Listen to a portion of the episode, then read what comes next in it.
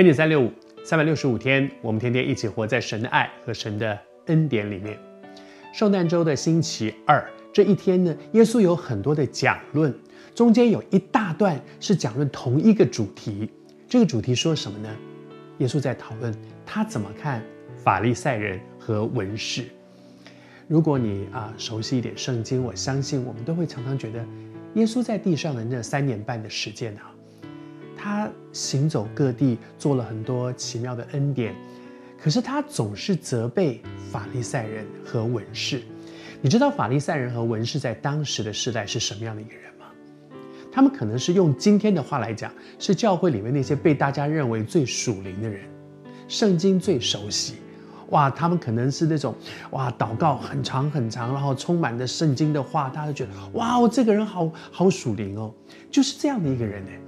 这样的一群人，可是耶稣却常常的责备他们，为什么呢？在这段经文里面，我要开始跟你来分享耶稣怎么看法利赛人和文士。他说，文士和法利赛人坐在摩西的位子上面，文士和法利赛人，这些人，耶稣很强烈的责备他们，其实有一个很大的原因。一方面，我相信真的就是。爱之深，责之切。耶稣爱他们，耶稣责备是想要挽回这些人。但是另外一方面，为什么这么强烈的，好像专门？我相信很多人读圣经会觉得说，耶稣好像怎么专门针对他们呢？但大家不都是罪人吗？为什么专门针对这些人呢？因为这些人在这段经文一开始说，他们坐在摩西的位子上。什么叫做坐在摩西的位子？摩西是什么？对以色列人来讲，这句话他们一听就懂。摩西是他们以色列人历史当中一个非常重要的人物。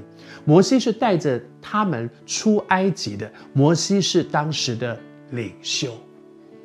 你知道神为什么特别责备法利赛人、责备文士？因为他们是领袖。领袖是一群生命有影响力的人。这些人如果他们做错事了，不只是他自己的问题，他会影响他们周围很多的人，很多人会效仿他们，很多人会把他们当作榜样。结果他们走错路了，很多人就跟着走错路了。